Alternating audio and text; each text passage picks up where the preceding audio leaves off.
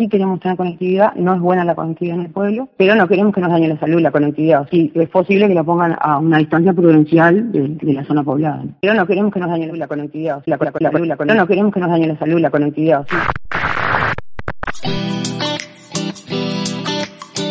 Las madres y los padres de la escuela pública número 31 de Nueva Carrara, perteneciente al municipio de Pan de Azúcar, departamento de Maldonado, se están movilizando, informando y juntando firmas para impedir que se instale una antena 5G en el predio de la escuela. Yo me enteré de esto en un grupo de WhatsApp de la zona. Alguien comentó que se estaban juntando firmas para que no coloquen una antena de celular en la escuela de Nueva Carrara porque hace mal. Esto desencadenó una pequeña discusión en este grupo sobre la veracidad si las antenas para celulares llamadas radiobases son perjudiciales para la salud o no. Esa discusión duró poco porque la administradora del grupo lo cortó por no ser el cometido de dicho WhatsApp. Pero a mí me dejó la curiosidad de averiguar cómo era este tema. Comencé a hacerme algunas preguntas sobre esto. ¿Por qué están tan preocupados estos padres y madres? ¿Es real que las antenas 5G son nocivas para la salud? ¿Por qué instalar una antena en un predio escolar? ¿Son los únicos que se movilizan o se han movilizado con este motivo?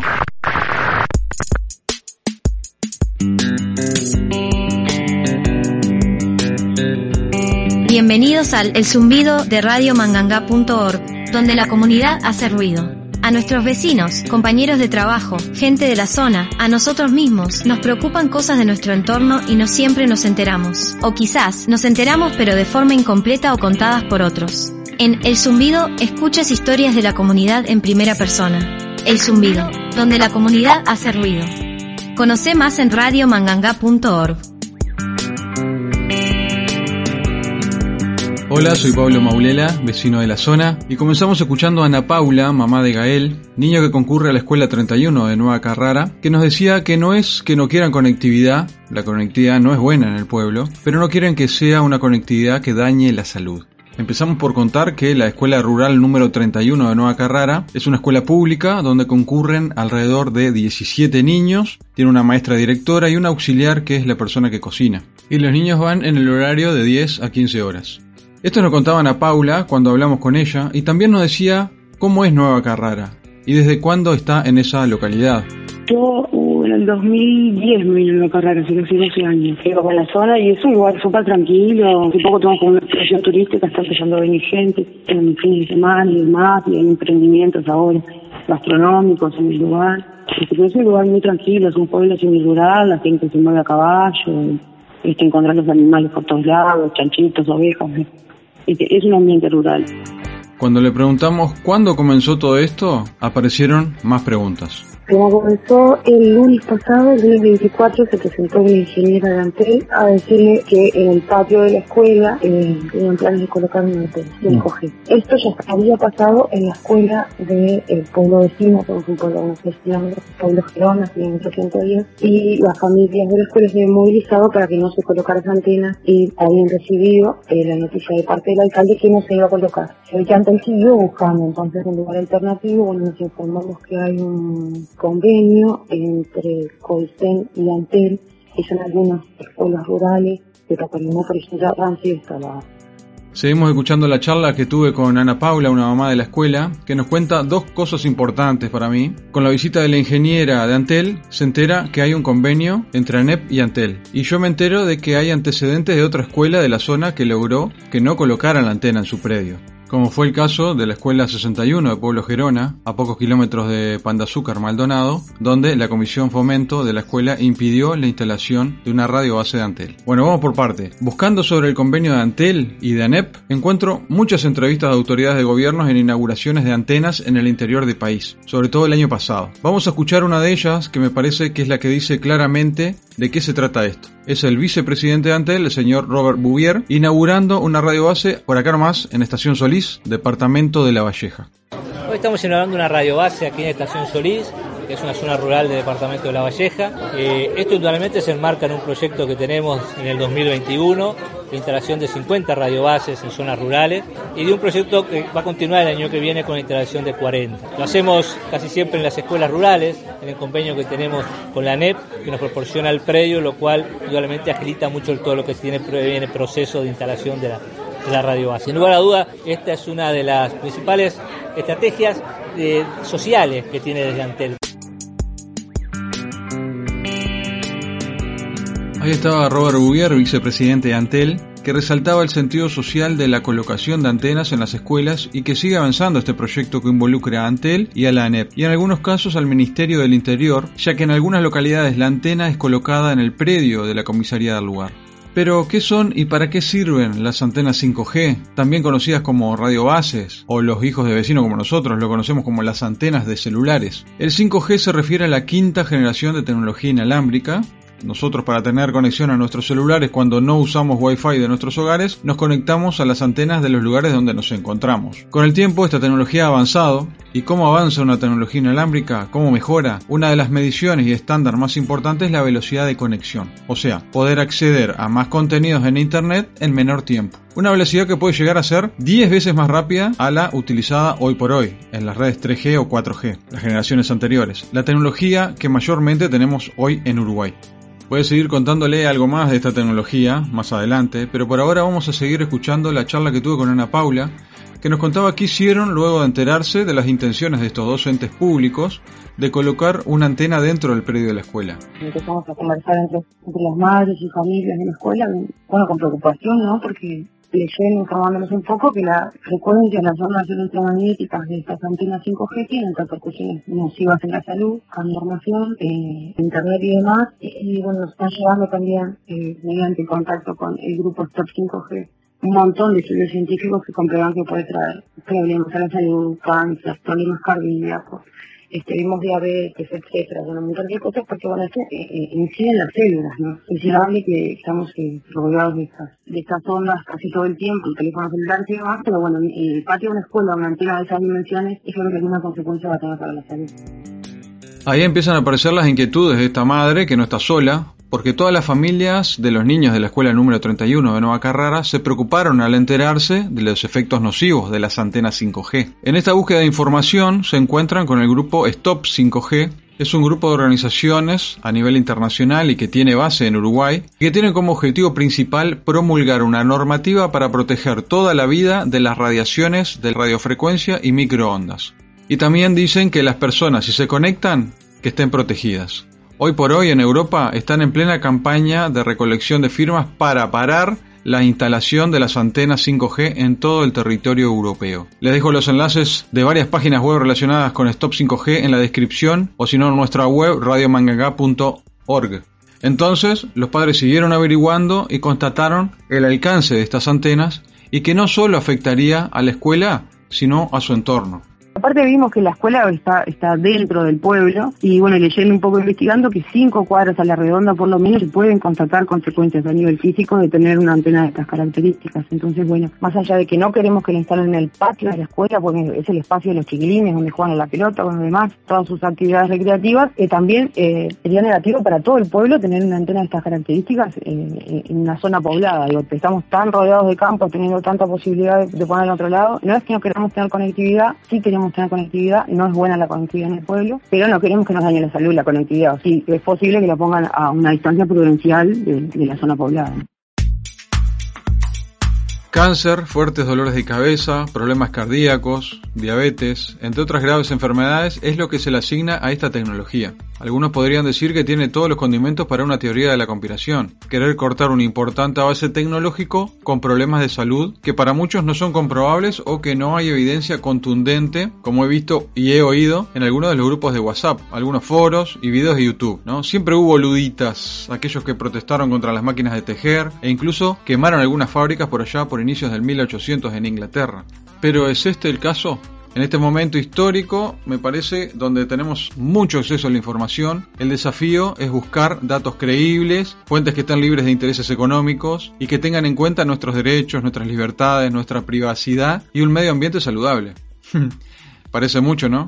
Pero debería ser lo mínimo. Entonces, ¿por dónde empiezo a buscar? Ana Paula nombró a la gente del 5G. Me comunico con ellos y me encuentro con Inés y Débora de Stop 5G Uruguay que me envían mucho material que también se los comparto en la descripción del podcast. Y como me dijo la encargada técnica de Stop 5G Uruguay, la licenciada Débora Rivas, lo más significativo de estos materiales es el informe de la Organización Mundial de la Salud de enero de este año de 2022 que dice lo siguiente y es parte de la carta grupal de los padres de la escuela que están juntando firmas y enviando a las autoridades. Al actual informe publicado el 12 de enero de 2022 de la OMS, Organización Mundial de la Salud, del proyecto de trabajo liderado por doctora Miguel Van de Ivantar, donde reconocen finalmente la inexistencia de un marco coherente y global para el control y la protección de la salud frente a las RNI, radiaciones no ionizantes, situación que supone un gran riesgo para la población expuesta y todo el ecosistema. Y continúo leyendo la carta. En este planteo reconocen, la Organización Mundial de la Salud, el principio de precaución, donde la implementación de la protección radiológica incluye tomar decisiones basadas en la evidencia científica disponible, pero también cuando es posible que no se disponga de un conocimiento completo sobre los riesgos para la salud asociados con la exposición a la radiación, lo que implica que se debe aplicar medidas de protección aún en el caso en que subsistan dudas. Se reconoce que la exposición de niveles de RNI, radiación no ionizante, pueden tener como resultados efectos adversos para la salud, listándose diversas fuentes y una diversa gama de servicios de infraestructura, entre los cuales nombran comunicaciones inalámbricas, líneas eléctricas, teléfonos celulares, láseres, microondas, redes Wi-Fi, diversos dispositivos médicos, técnicas de diagnóstico como resonancia magnética y ecografía, entre otros. Las declaraciones científicas, llamados internacionales, artículos científicos confirman histórica, amplia y abrumadoramente la evidencia de efectos negativos severos causados por los campos electromagnéticos en la materia viva. Entre ellos, los siguientes pedidos y muestras de evidencia.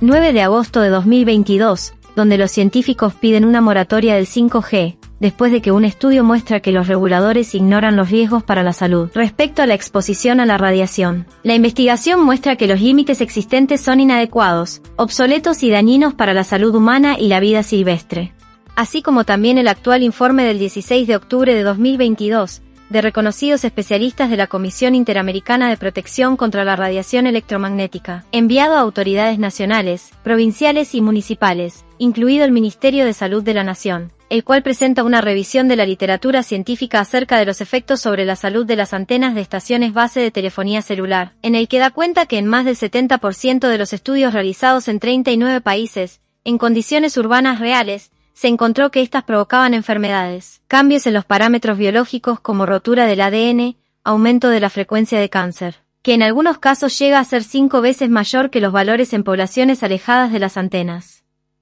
El 27 de abril de 2022, respecto al último seminario web, impartido por la Organización Mundial de la Salud, el cual presentó los efectos negativos de los campos electromagnéticos en la flora y fauna. Existe abundante evidencia de daños a plantas, bosques, árboles, vida silvestre, animales e insectos.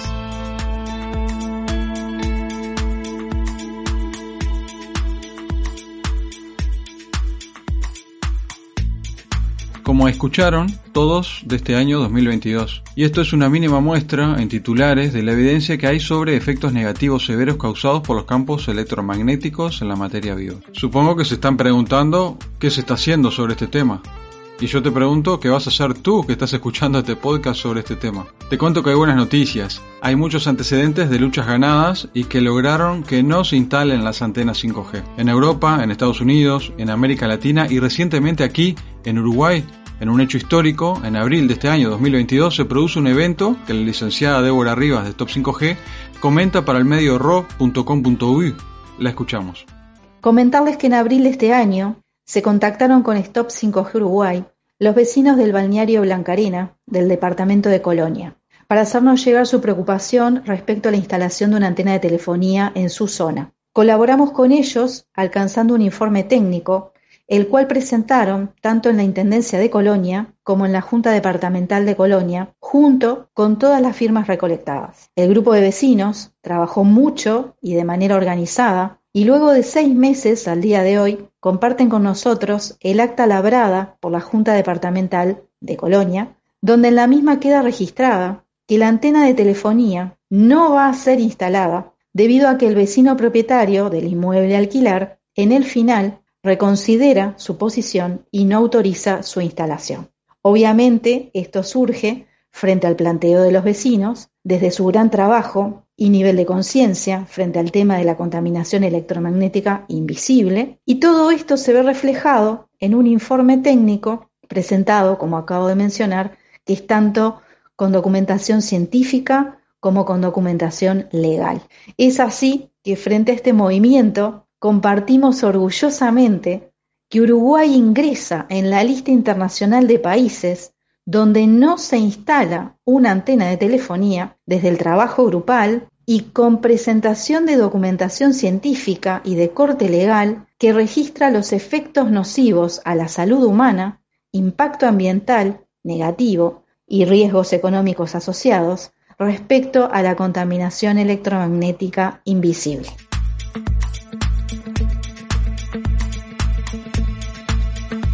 Las y los invito a que vean el material que está adjunto a este podcast en la web radiomanganga.org para saber más y profundizar en el tema.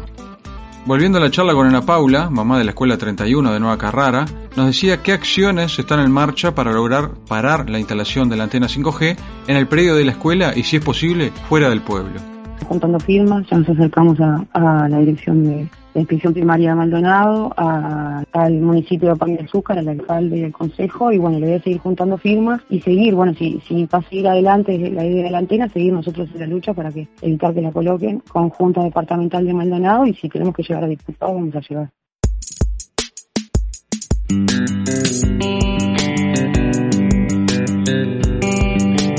Las y los invito a que se conecten, que se contacten y sean parte de esta movida de recolección de firmas para que no se instale la antena 5G en el predio de la escuela número 31 de Nueva Carrara.